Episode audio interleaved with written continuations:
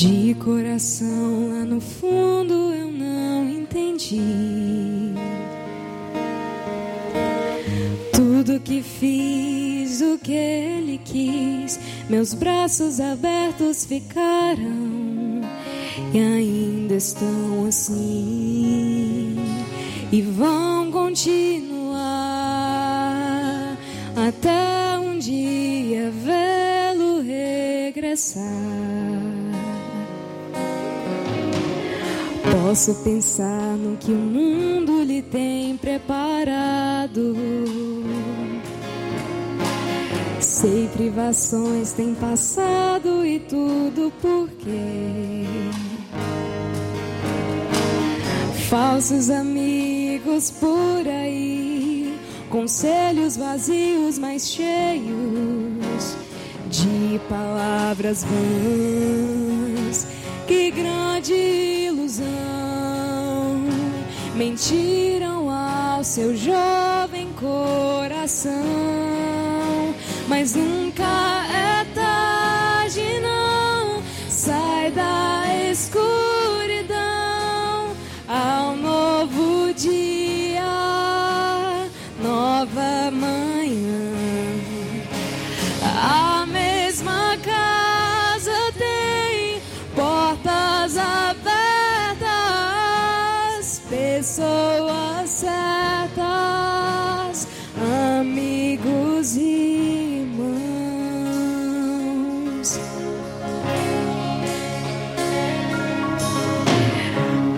Parece sonho, mas nem a distância me engana. O coração de quem ama não pode esquecer. Seus passos fracos, tropeções, seus olhos rebrilham e choram. Pai, eu sei que errei, mas vim para acertar. Permita-me de novo aqui ficar. Pai, só lamento que onde passei via muitos filhos sem rumo, sem teto e carentes de amor. Que o Senhor lhes dê lhes mostre de novo o caminho para o renascer, um novo proceder na mais perfeita e bela comunhão. Mas nunca é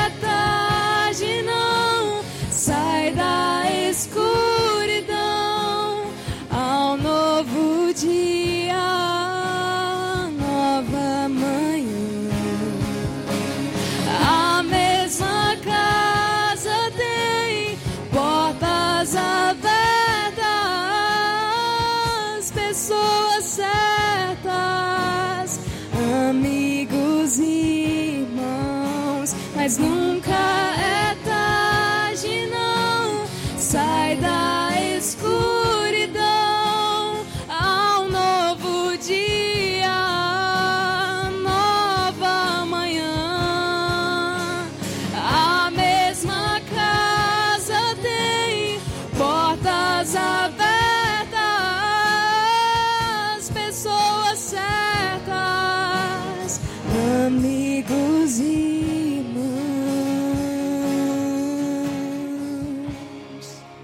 É um enorme prazer estar aqui, vindo falar do acampamento Pitombeiras para vocês. Eu quero falar para os irmãos nessa noite, queria falar para vocês a nossa missão como acampamento Pitombeiras. Sei que muitos aqui já conhecem, mas tem alguns que ainda não conhecem. E a gente tem por missão, meus irmãos, a auxiliar as nossas igrejas evangélicas e os seus ministérios, certo? Proporcionando um ambiente de adoração, de estudo, de comunhão do corpo de Cristo, com atividades lúdicas, né, ao ar livre, e contemplação da natureza, pregando também a palavra de Deus. Esse é o nosso intuito, é a nossa missão. E quando a gente pensa assim numa programação, a gente pensa em abençoá-los, edificá-los, né, e criar toda aquele aquela atmosfera de comunhão, de adoração no acampamento Pitombeiras, para que vocês, mas também para que vocês aprendam, aprendam ah, com os temas, com os louvores, com os devocionais, com os versículos, que bem vocês sabem. E a gente quer convidar vocês, agora no ano de 2022, para participar do nosso acampamento da família. Acampamento que vai ter o tema Igreja Família de Deus. Iremos lá aprender a, que não é somente pertencer a um grupo religioso, não é somente pertencer a um, a um, um grupo social, mas nós pertencemos a uma família que tem o Pai, nosso Deus, somos co-herdeiros com Cristo. E quem vai nos trazer a todos esses nossos estudos é o pastor Misael, Misael Leandro, né? que ele que é pastor da Igreja Cristã Evangélica Ebenezer, de Fortaleza, e ele também é o atual presidente da AICEM. Está há 23 anos no Ministério Pastoral, né? E é casado com Milka e pai de Ana Júlia e de Ana Ellen. A gente já teve o prazer de tê-lo aqui na nossa congregação e vamos ter ele ah, nesses dias de 26 de fevereiro até o dia 2 de março no acampamento Pitombeiras certo? Então eu quero convidar vocês a estar conosco lá. De diversão e de praxe a gente tem por lá, né? Na parte da manhã, na parte da tarde, no fim de noite. A gente vai ter aí circuito para aqueles amadores da natureza, de esporte radical. A gente vai fazer um circuito lá bem divertido e desafiador. Vamos também fazer um luau em uma das noites. Vai ser uma programação bem específica, com testemunhos, com louvor, e pregação da palavra, que não pode faltar. Vamos ter também um almoço na roça. Vai ser um almoço bem legal, bem saboroso, com comidas típicas né, do interior, que a gente bem conhece. Também vamos ter um jantar cosplay em família, onde a gente vai é, dar alguns brindes, premiar algumas famílias e alguns personagens que você vai caracterizado, né? Vamos premiar individualmente e também em família, porque a ideia é que a família vá a, fantasiada de algum a, personagem aí de preferência da família. Também, em uma das noites, a gente vai fazer o show do milhão Pitomba Card. Vai ser aí o momento de você estar tá desafiando os seus conhecimentos bíblicos e ganhando aí uns Pitomba Card, né? E também no final, como é de tradição, a gente vai ter o nosso jornal Pitombal. Então vai ser muito divertido, vai ser muito abençoador.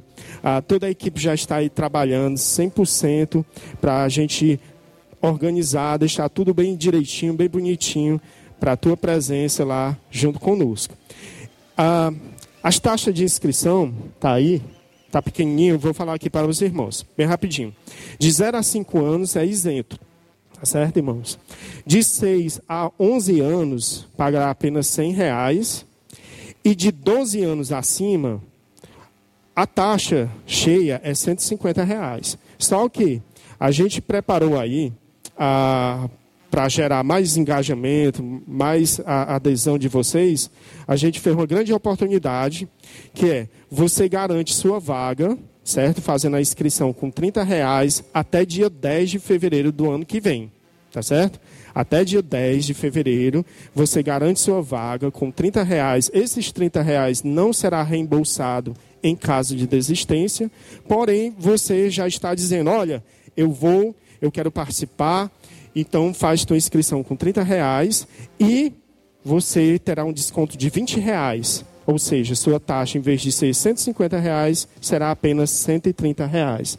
Mas somente se você fizer sua inscrição até o dia 30, aliás, até o dia 10 de fevereiro, os 30 reais, certo? De inscrição. Uh, a inscrição você vai fazer com a irmã Tatiane Martins e com o irmão Toinho.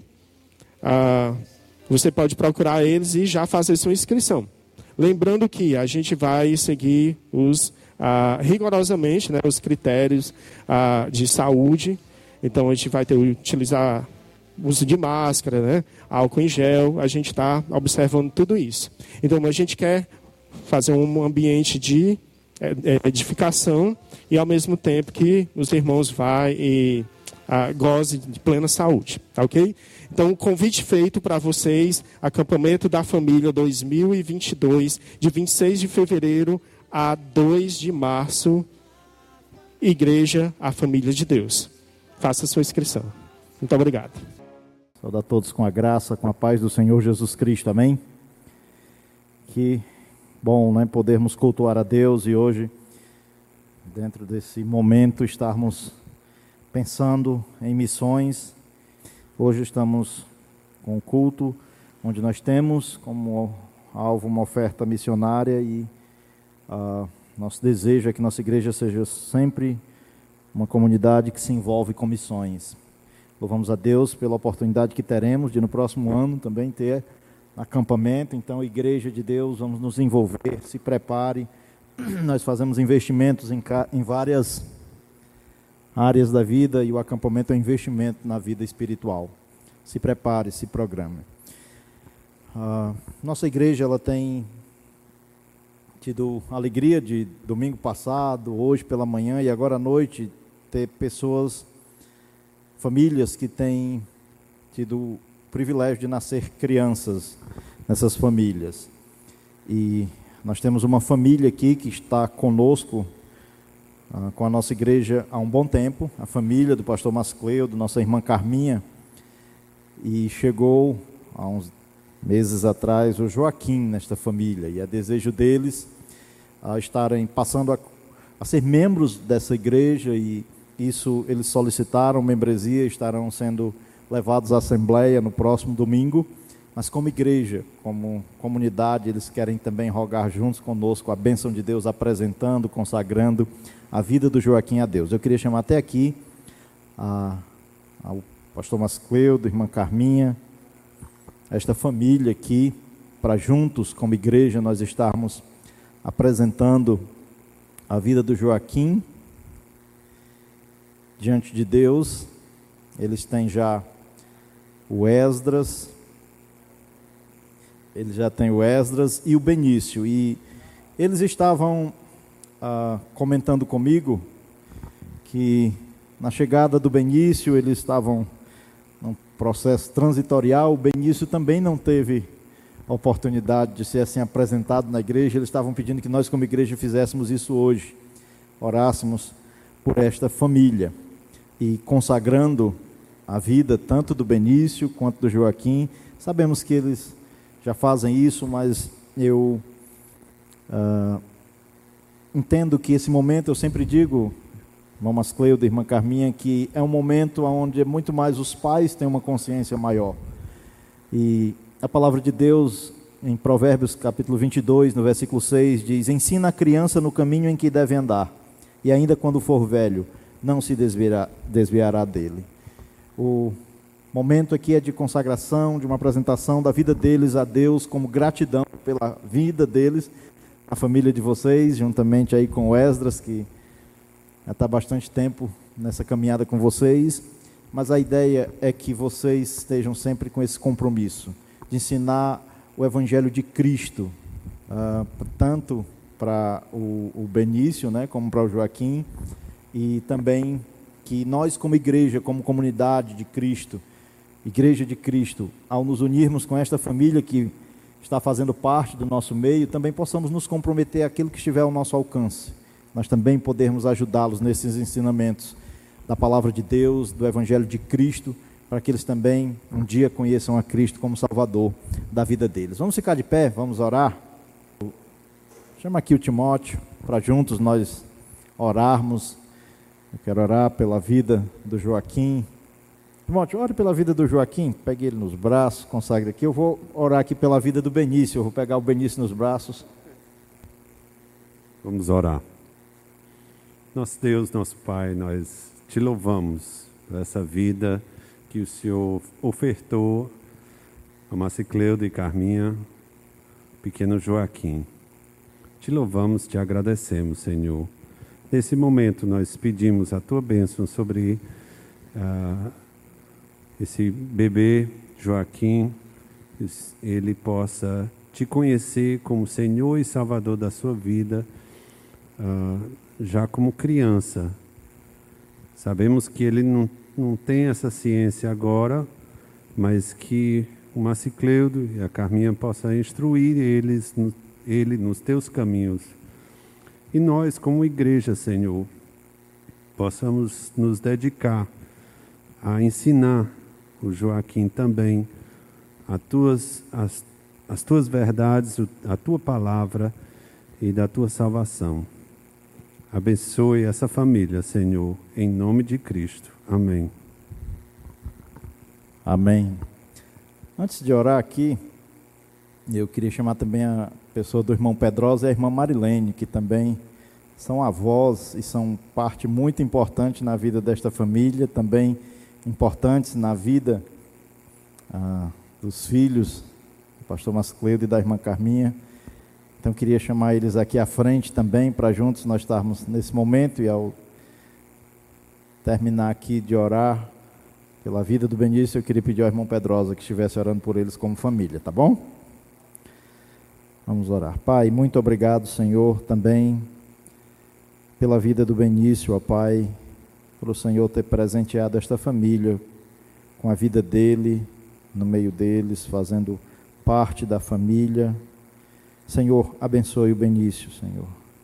Que ele seja alvo da graça salvadora do Senhor. Que o seu Espírito Santo, logo cedo, ó Pai, na vida, o convença do pecado, da justiça, do juízo.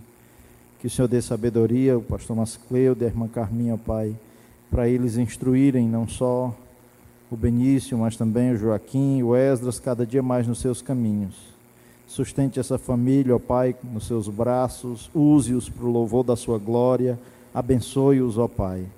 É o que nós pedimos e lhe agradecemos, em nome de Jesus. Amém. Pai querido do céu, nesse momento eu dou graças ao Senhor Deus Todo-Poderoso por essa oportunidade que estamos aqui na presença do Senhor, através dessa família. E começa com dois, agora já tem tem cinco, né? Com nós dois são sete. Agradeço muito ao Senhor porque o Senhor multiplicou. E nós sabemos que a promessa do Senhor, que as gerações estão vindo dos mais antigos, como no caso do irmão Pedrosa, da irmã Marilene.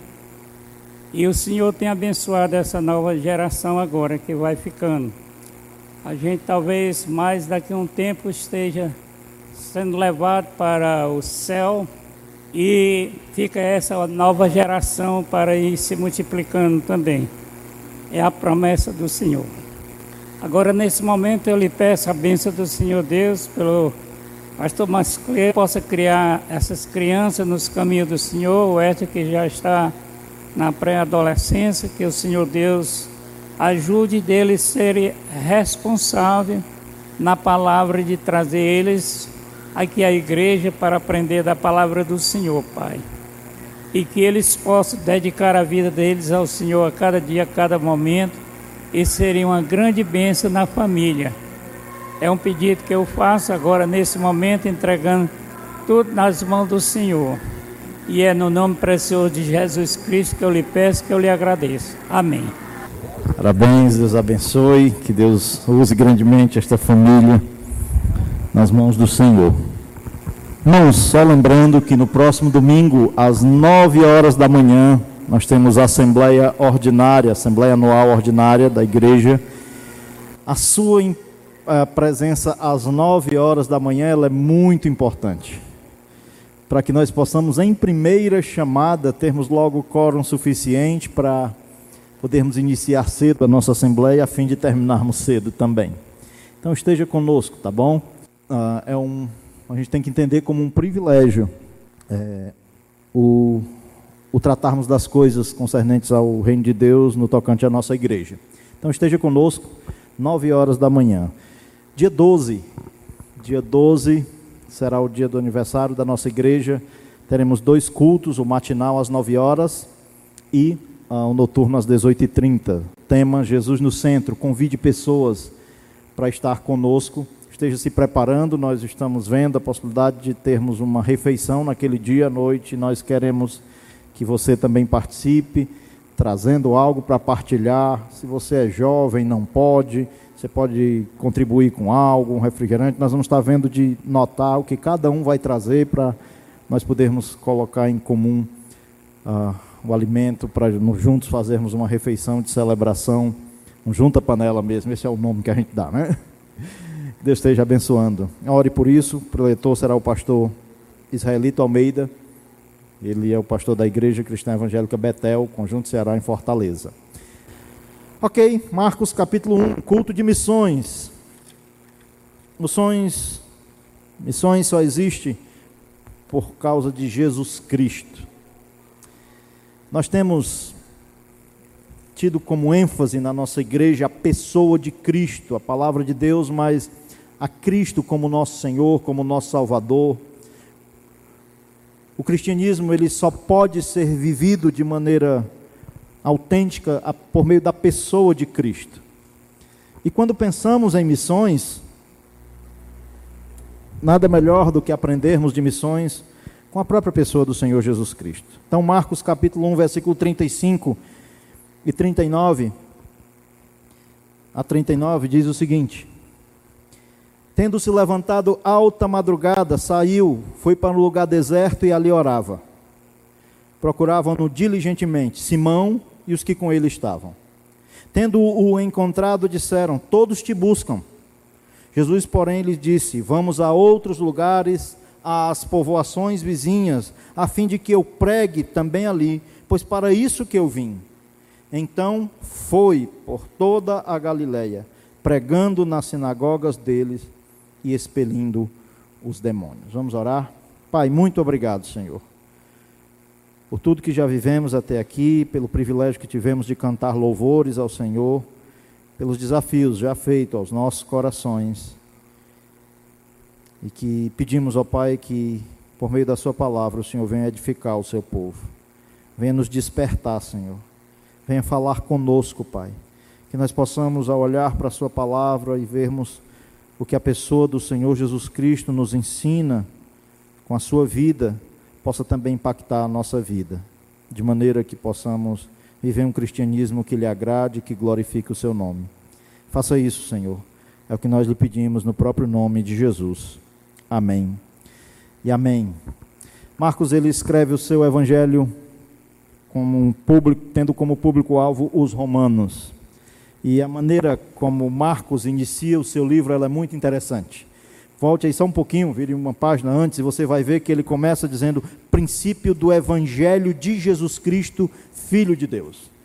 Marcos começa já o seu livro, o seu Evangelho, dizendo que aqui é o princípio do Evangelho de Jesus Cristo, da boa notícia de Jesus Cristo, o Messias que veio como Salvador. Ele já inicia e é, é diferente dos outros evangelistas. Ele começa dizendo que aqui já é o, ele vai, o que ele vai falar é o princípio do Evangelho de Jesus Cristo, da boa notícia de que o Salvador chegou, de que o Messias veio. Interessante que no final do capítulo 16, no final desse livro, no capítulo 16, a narrativa do versículo 14 em diante, ele diz: Finalmente apareceu Jesus aos 11. Capítulo 16, versículo 14. Quando estavam à, à mesa e censurou-lhes a incredulidade e a dureza de coração, porque não deram crédito aos que tinham visto já ressuscitado. E disse-lhes: Ide por todo o mundo, pregai o evangelho a toda criatura. Quem crê e for batizado será salvo, quem, porém, não crê será condenado. Paulo inicia dizendo que o que ele vai relatar agora é a respeito do evangelho, da boa notícia de que Jesus Cristo é o Messias, é o Salvador e Jesus Cristo, na narrativa de Marcos, vem dizer que agora os seus discípulos deveriam ir por todo o mundo, pregando este evangelho a toda criatura. Ele deixa essa comissão aos discípulos, aos seus seguidores, de pregar, de anunciar o evangelho, e quem cresce e for batizado seria salvo. Quem, porém, não crê será condenado. Jesus é apresentado aqui nesse evangelho como o servo. Uh, e aqui Jesus inicia o seu ministério na Galileia, indo para Galileia. Grande parte dos três anos de Jesus Cristo aqui na terra, exercendo o seu ministério, ou de quando ele inicia o seu ministério, passando os três anos exercendo seu ministério aqui na terra como servo de Deus, ele passa muito desse tempo na Galileia.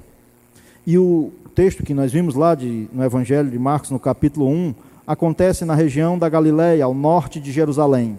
Jesus tinha ido da Judéia para a Galileia, e lá na Galileia tinha um, um lugar onde Jesus passava tempo ali, era um ponto de apoio para Jesus, que era Cafarnaum, na casa de Pedro. Lá, Jesus vai se é, estabelecer durante um, um tempo. Ele usa a casa de Pedro, como eu disse, como ponto de apoio. E aqui nós vemos nesses versículos do 35 ao 39 dessa narrativa que nós lemos, Jesus Cristo nos mostrando algumas coisas que ele, logo cedo no seu ministério, ensina os seus discípulos como fatores importantes no ministério de Jesus e que deve ser importante para a nossa vida e para a nossa igreja em qualquer tempo, em qualquer época. Três coisas que nós podemos perceber aqui na pessoa de Jesus. Jesus mostra aqui para os seus discípulos e para nós a importância da oração. Jesus aqui, como eu disse, está dando início ao seu ministério na Galileia. E o versículo 35 diz o seguinte: Tendo se levantado alta, alta madrugada, foi para um lugar deserto e ali orava. Jesus vem nos mostrar a importância da oração. Jesus aqui está exercendo a sua comunhão com o Pai, mesmo depois de um dia cansativo. Olha o que o texto diz aqui no versículo 16 desse capítulo 1, caminhando junto ao mar da Galileia. Jesus tinha saído da Judéia para a Galileia e ele faz isso caminhando.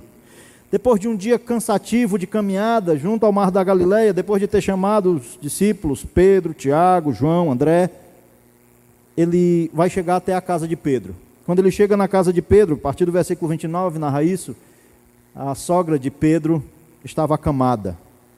Ele cura a sogra de Pedro, Diz o texto no versículo 32 que à tarde, ao cair do sol, trouxeram a Jesus todos os enfermos e endemoniados. Toda a cidade estava reunida à porta, e ele curou a muitos doentes de toda sorte de enfermidades. Também expeliu muitos demônios, não lhe permitindo que falassem, porque sabiam uh, quem ele era. Jesus, no, nesse dia, ele tinha passado na sinagoga, o versículo 29 mostra isso, e saindo eles da sinagoga, o costume da reunião dos judeus na sinagoga era no sábado. Este sábado foi um dia muito intenso na vida de Jesus Cristo. Um dia onde ele caminhou bastante para chegar na, em Cafarnaum, na região da Galileia. E aqui, esse texto, a partir do versículo 32 ao 34, fala que naquele dia trouxeram a Jesus muitos enfermos, muitos endemoniados, e ele curou a muitos naquele dia muitos doentes. Ele expeliu muitos demônios naquele dia. Jesus provavelmente foi dormir um pouco tarde, porque o, o versículo 32 diz, diz, que já era ao cair da, do sol, era tardinha, era o sol se pondo. Numa região como essa da Galileia, numa época onde não tinha TV nem energia elétrica, logo cedo o povo apagava as luzes e iria dormir. Mas neste dia, Jesus curou a muitos, diz quando Marcos faz essa narrativa no versículo 33 de que toda a cidade estava reunida à porta, era que tinha muita gente ali. E não se tem registro nas escrituras de que Jesus curava por atacado ou expelia demônio por atacado. Não. As curas registradas, as situações onde Jesus expele demônios são de maneira específica, um a um. E provavelmente esse dia foi um dia onde Jesus foi dormir tarde.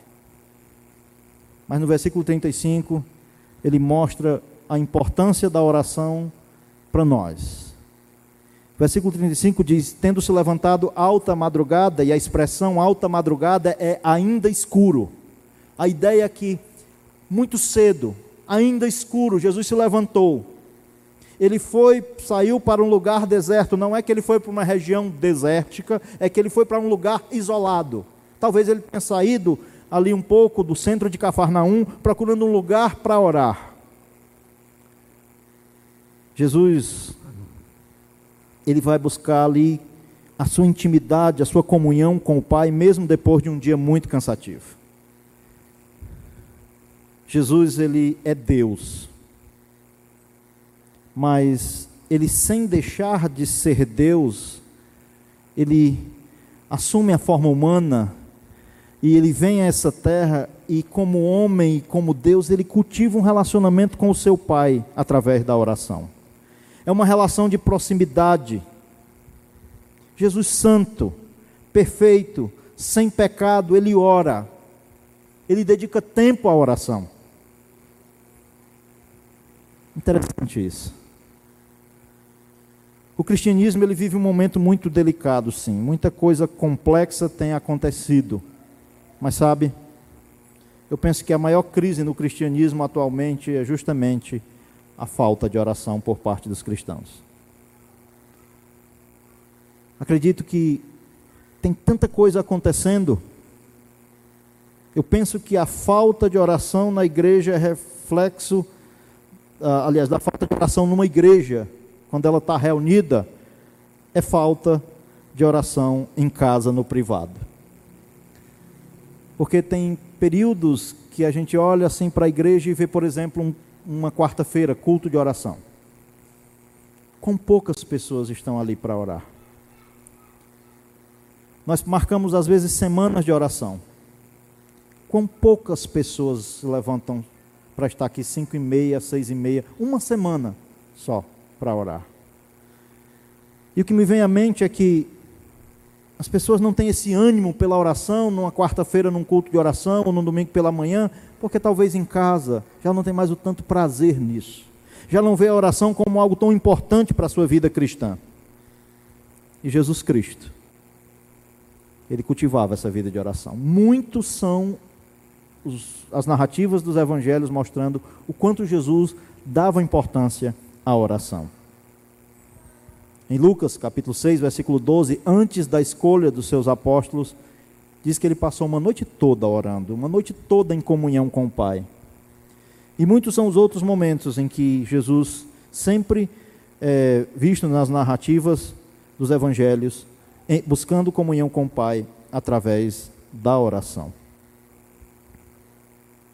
se houvesse uma quantidade maior de oração por parte das pessoas cristãs, eu penso que a nossa luta seria mais contra as oposições do mundo lá fora. Mas as nossas maiores lutas são com pecados internos, dentro da vida da igreja. E eu penso que os nossos problemas, os nossos maiores problemas de luta contra o pecado são devido a negligência da vida de oração por parte dos cristãos.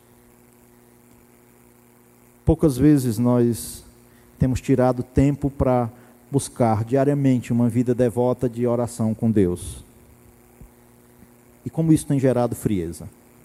E como isso tem gerado fraqueza no meio cristão. E como isso tem sido porta de pessoas estarem na, não negligenciando a oração, na negligência da oração, estão enfraquecendo e sendo suscetíveis a pecados, a problemas de, nos seus relacionamentos.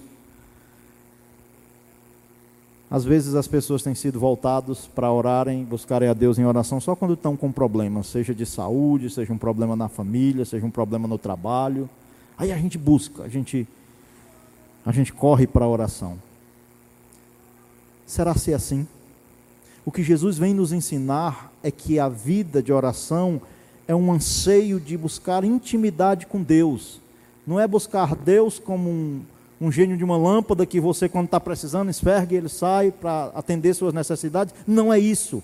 O que Jesus nos mostra aqui é que a necessidade de nós termos intimidade com Deus, e ele venceu o nosso exemplo, que no seu ministério ele mostra a importância da oração na sua missão aqui na terra.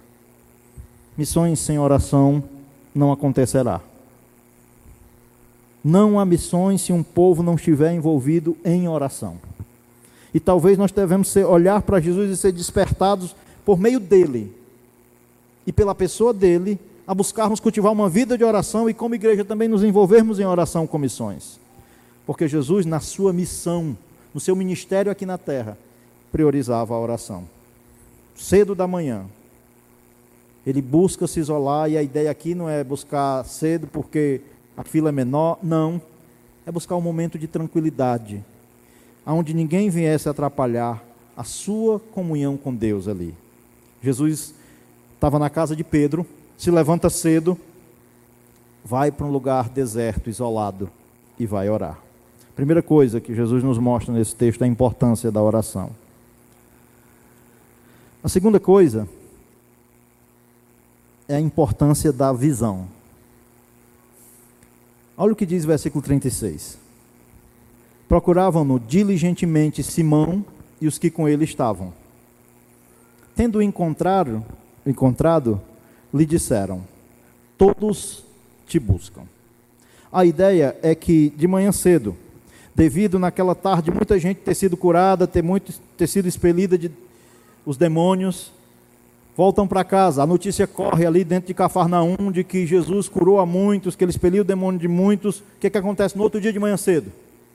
Tem uma multidão na porta da casa de Pedro procurando Jesus. Pedro deve ter ouvido aquele barulhão ali de gente lá em frente à casa, acorda e conversa com o pessoal. Cadê? Jesus está aí? Pedro provavelmente foi lá no quarto, Jesus não estava.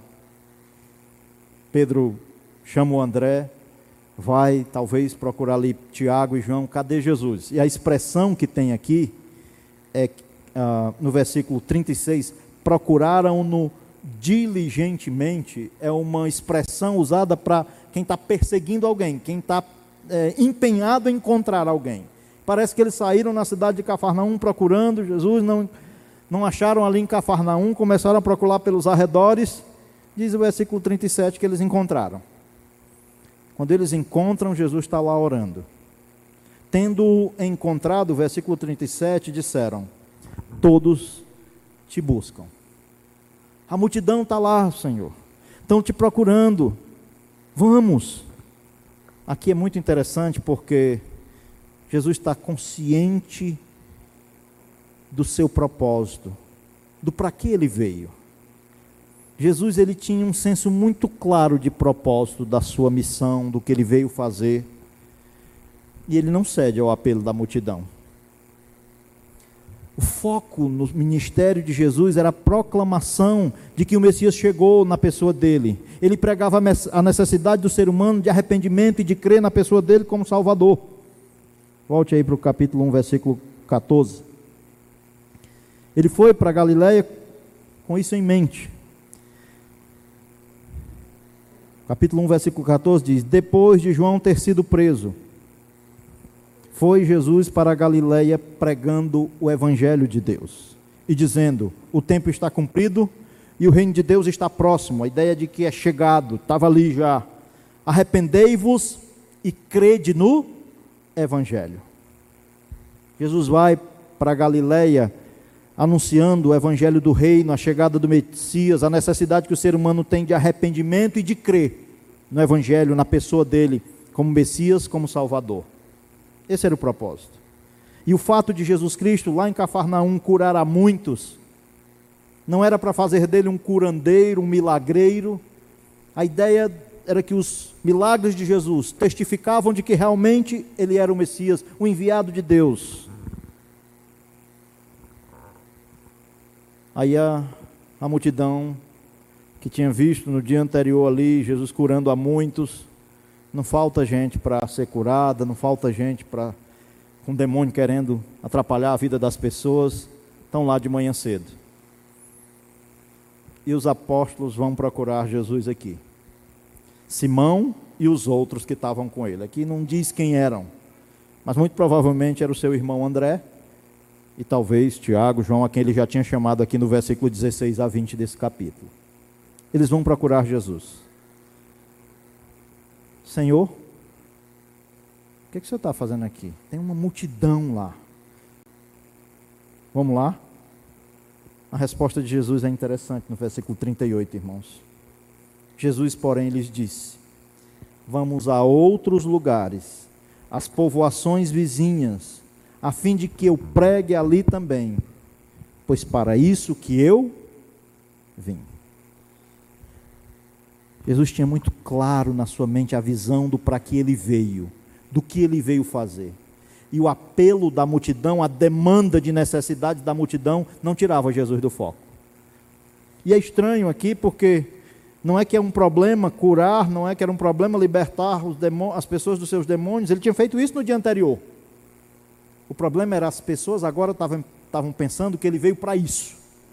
Tanto os apóstolos pensam assim que Jesus, vamos lá, tem uma multidão grande ali. Jesus não está preocupado com o ibope. Jesus não está preocupado com a, a necessidade da maioria de atender o que eles querem que ele faça. Ele tem uma razão para que ele veio. E Jesus diz: não. Há uma necessidade de outros lugares e povoações vizinhas de ser anunciado o Evangelho do Reino. Irmãos, a igreja, quando ela cresce, às vezes, assim como os apóstolos e assim como aquela multidão, nós queremos perder o foco. Nós começamos a olhar só para Cafarnaum, achando que só Cafarnaum precisa achando que só o povo de Cafarnaum é que tem suas necessidades. Jesus vem dizer que é necessário olhar também para os arredores. Jesus diz que não, não ia para lá não, ele ia para outro para as povoações vizinhas, para pregar também ali, para proclamar a chegada do reino também ali, para confrontar, como foi dito aqui no versículo 15, para confrontar o ser humano com a sua necessidade de arrependimento e de crer no Evangelho de Jesus Cristo. Outros precisavam ouvir. E Jesus tinha isso muito claro em sua mente. Às vezes nós temos essa tendência de querer que as nossas necessidades continuem sendo atendidas e só as nossas necessidades, e aí as demandas das necessidades nunca faltam. Nunca faltam. Nós temos necessidade de um outro pastor. Nós temos necessidade de mudar esse prédio, construir escola. Nós temos necessidade de pintar a igreja, de trocar o portão. Nunca falta necessidades nossas. E elas devem ser atendidas.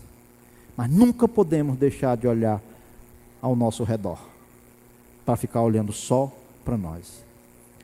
Jesus estava com isso muito claro em mente, de que havia outros com necessidades mais importantes de ouvir o evangelho dele, de se arrependerem e de crer no Evangelho. Precisava ele pregar também em outros lugares, porque ele não veio para ser um milagreiro, um curandeiro e nem um exorcista. Ele veio para ser o salvador do ser humano pecador. E ele vai para outros lugares. Ele diz para eles a, a necessidade dele ir para outros lugares pregar o Evangelho. Pois para isso que eu vim. Foi por causa disso que ele veio anunciar que ele é o Messias e lá na cruz ele mostra isso, a redenção, a salvação, ela a obra salvífica, redentora de Cristo, ela é, manifesta ali na cruz, na sua morte e na sua ressurreição posteriormente. Mas ele já anuncia que o reino já era chegado na pessoa dele. Por isso haveria uma necessidade do ser humano se arrepender e crer no evangelho de Jesus Cristo. Jesus também deixou isso para a sua igreja, nós já vimos no próprio evangelho de Marcos a responsabilidade de proclamar este evangelho. A ideia de pregar, de proclamar, de testemunhar. Atos 1 e 8, nós temos visto durante a escola dominical pela manhã, que é estudar Atos na perspectiva de alinhar nossa visão com a visão de Jesus. E aqui nós devemos alinhar nossa visão com a visão de Jesus de que a importância da oração, mas a importância de uma visão clara de proclamar, de testemunhar Cristo na nossa cidade na nossa região. E a ideia de testemunhar, a palavra testemunhar, testemunhar de Atos 1 e 8 é martirez. O que, que lembra mártire para você? Se não, o primeiro mártir, Estevão, morreu por causa de Cristo. Por que, que nós chamamos Estevão de mártire? Porque ele morreu por uma causa. Nós temos a ideia de testemunha como só alguém que viu algo. Mas a expressão testemunha de Atos 1 e 8 é martirez. É a ideia de alguém que dá a vida por algo. Que proclama algo não só com a boca, mas que está na vida dessa pessoa. testemunhar de Cristo é ter Cristo em nós, é ter eu morrido e Cristo está vivendo a partir da minha vida e sendo não somente proclamado com a boca, mas com a nossa vida. Esse é o problema do cristianismo muitas vezes. As pessoas até ouvem nós dizermos que somos crentes em Jesus. Eles até ouvem que eles também devem crer em Jesus. Mas quando eles olham para o cristianismo, será se eles têm visto Jesus sendo testemunhado? Às vezes nós não deixamos morrer nada na nossa vida para testemunhar, ou para proclamar, ou para pregar. Qualquer coisinha, qualquer apelo, não precisa ser nem de botidão, não. Basta ser o apelo do nosso trabalho, muitas vezes. Basta ser apenas o, o apelo do nosso sono. Basta às vezes ser o apelo da nossa preguiça, da nossa comodidade. Pronto, a gente é suficiente para nos tirar do foco, da visão daquilo que Deus quer de nós como cristãos. Jesus, nada tirou ele ali do, do seu foco, da visão, daquilo para que ele veio. Foi para isso que eu vim. É isso que ele diz lá em Marcos. É necessário que eu pregue, que eu proclame, que o evangelho seja proclamado, porque é para isso que ele veio. Ele tinha partido para Galiléia com esse propósito. Nós já vimos isso no versículo 14. Depois de João ter sido preso, foi Jesus para Galiléia pregando o evangelho de Deus. O evangelho é a boa notícia de que Cristo salva pecadores. O evangelho é a boa notícia de que o ser humano pecador, separado de Deus, pode ter salvação e vida eterna por meio da obra redentora de Cristo na cruz. E a igreja de Cristo, nós como cristãos, não podemos perder isso de vista. Não podemos deixar os apelos da multidão, ou as necessidades, as demandas da necessidade, tirar o nosso foco, porque não tirou o foco de Jesus. Tem uma terceira coisa que Jesus nos mostra que é importante aqui. Versículo 39. Então, o quê? O que, é que diz na sua Bíblia? Então o quê? Não estão com a Bíblia. Versículo 39 diz: Então foi, foi por toda a Galiléia fazendo o quê? Pregando na sinagoga deles e expelindo os demônios. Então foi, foi do verbo ir. Jesus não só tinha claro a visão de que ele tinha que ir, ele foi. Ação. Fazer. Jesus tinha claro na sua mente que nada deveria tirar o foco da visão do para que ele veio, do seu ministério. Mas ele não ficou só com a visão clara, nítida e inerte. Às vezes é aqui que nós erramos. Às vezes até nós sabemos o que temos, mas às vezes nós não vamos. Jesus, ele, ele tinha no seu ministério essas coisas muito claras a oração, a visão e a ação. E Marcos mostra muito isso. A narrativa de Marcos é: e foi Jesus, e partiu Jesus, e imediatamente Jesus, e é expressões assim, de urgência, de que Jesus estava servindo, como servo, ele ele estava fazendo o que ele veio para fazer. Ele estava anunciando que o reino de Deus era chegado na pessoa dele. Ele estava anunciando a boa nova do Evangelho, de que por meio dele o ser humano, se arrependendo e crendo neste Evangelho, poderia ter vida eterna. E ele foi por toda a Galileia pregando nas sinagogas e expelindo demônios. A importância da ação, do fazer. Ide por todo o mundo, pregai o Evangelho a toda criatura. Quem crê e for batizado, quem não crê, porém, será condenado. Ir Paulo, lá no capítulo 9 da primeira carta aos Coríntios, ele diz algo interessante, escreve algo interessante. Inspirado por Deus. E eu tenho visto isso. Que a grande comissão, ela é para a igreja de Deus. Mas dependendo da nossa perspectiva, de que se a comissão é para a igreja ou ela é para uma pessoa específica, nós vamos ou não fazer missões. Paulo, ele, ele tinha essa consciência do peso da responsabilidade de anunciar o evangelho que ele tinha. E ele diz, né, nesse capítulo 9, versículo 16: em diante. Se anuncio o evangelho, não tem de que me envergonhar, ou de que me gloriar, pois sobre mim pega, pesa esta obrigação. Pois ai de mim se eu não pregar o evangelho. Se o faço de livre vontade, tenho galardão, mas se constrangido, é então a responsabilidade de dispenseiro que me está confiada. Neste caso, qual é o meu galardão? É que evangelizando proponha de graça o evangelho para não me valer do direito que ele me dá.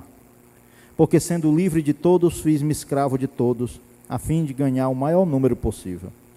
Procedi para os judeus como judeu, a fim de ganhar os judeus. Para os que vivem sob o domínio da lei, como se eu mesmo uh, assim vivesse, para ganhar os que vivem debaixo da lei, embora não esteja eu debaixo da lei. Ao sem lei, como se eu mesmo fosse, não estando sem lei para com Deus, mas debaixo da lei de Cristo, para ganhar os que vivem fora do regime da lei. Fiz-me fraco para com os fracos, com fim de ganhar os fracos. Fiz-me tudo para com todos, com fim de, por todos os modos, salvar alguns. Tudo faço por causa do Evangelho, com fim de me tornar cooperador com Ele. Tudo faço por causa do Evangelho. Paulo parece que entendeu a consciência da responsabilidade que ele tinha como cristão. E eu acho interessante porque ele diz que eu tudo faço por causa do Evangelho com o fim de me tornar cooperador com ele, porque ele não era o operador. O operador é o Espírito Santo. É o Espírito Santo quem convence o ser humano do pecado, da justiça e do juízo. Mas Paulo se apresenta como alguém que está diante de Deus sentindo o peso da responsabilidade, porque ele havia dito: Ai de mim se eu não pregar o Evangelho. E ele fez tudo o que pôde para que ele se tornasse um cooperador na expansão do Evangelho. Mas voltando para Romanos, um pouquinho atrás, para Romanos capítulo 10,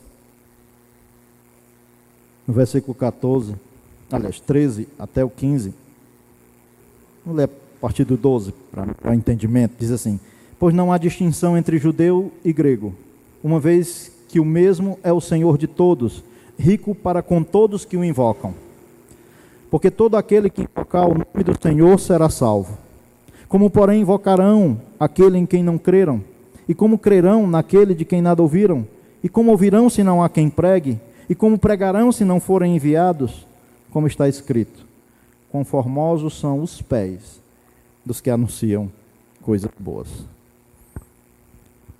Essa citação aqui de Isaías 52, 7 Paulo usa para dizer que os pés dos que anunciam são formosos. Sempre eu, eu coloquei aqui uma interrogação na minha Bíblia na palavra pés, porque ele diz: quão formosos são os pés dos que anunciam.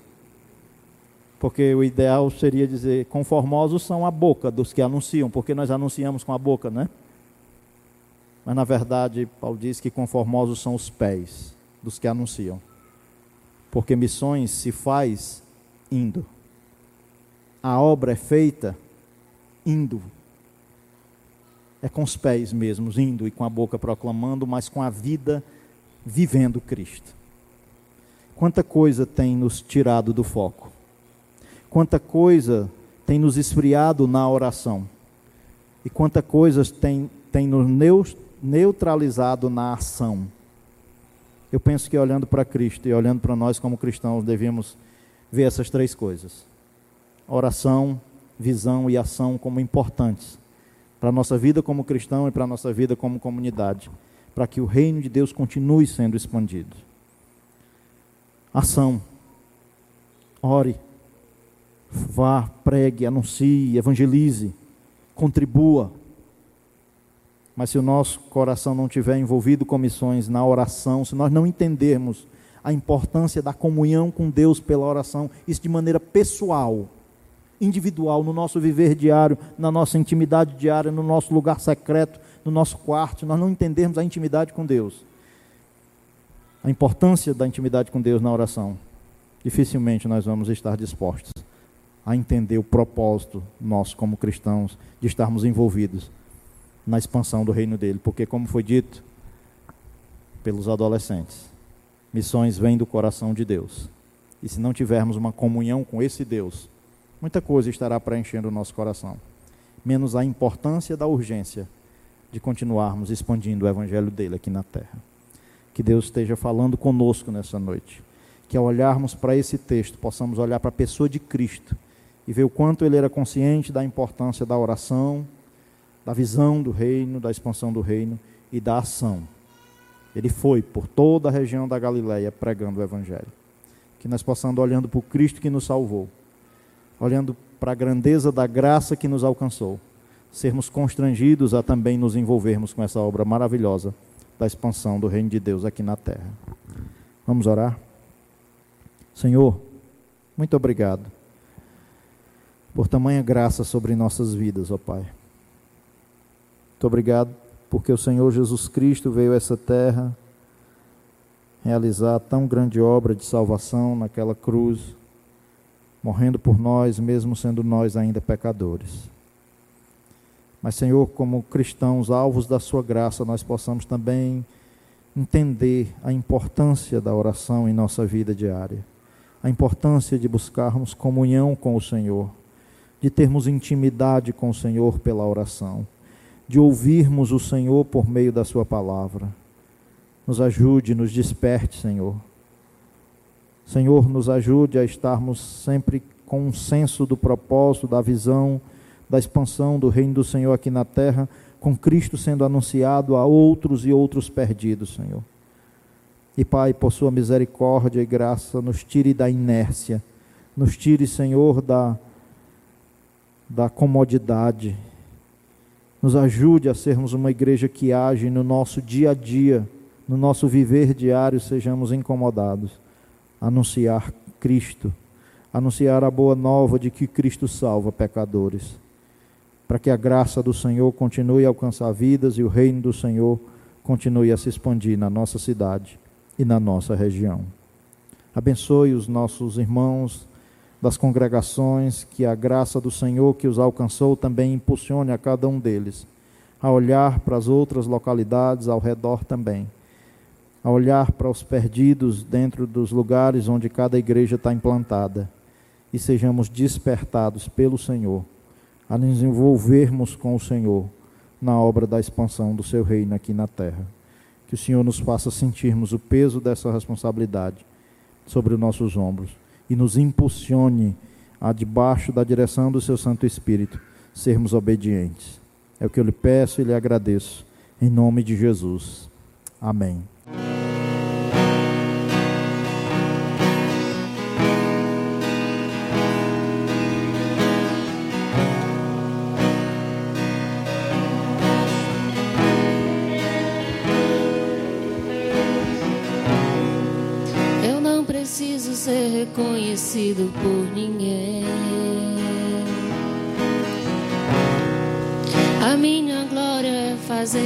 Fazer com que conheçam a Ti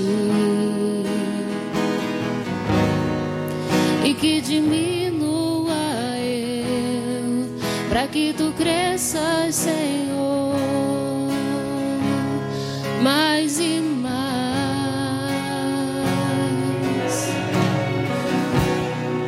E como os serafins quem cobre o rosto ante a ti. Escondo o rosto para que vejam tua face em mim. E que diminua eu, para que tu cresças, Senhor.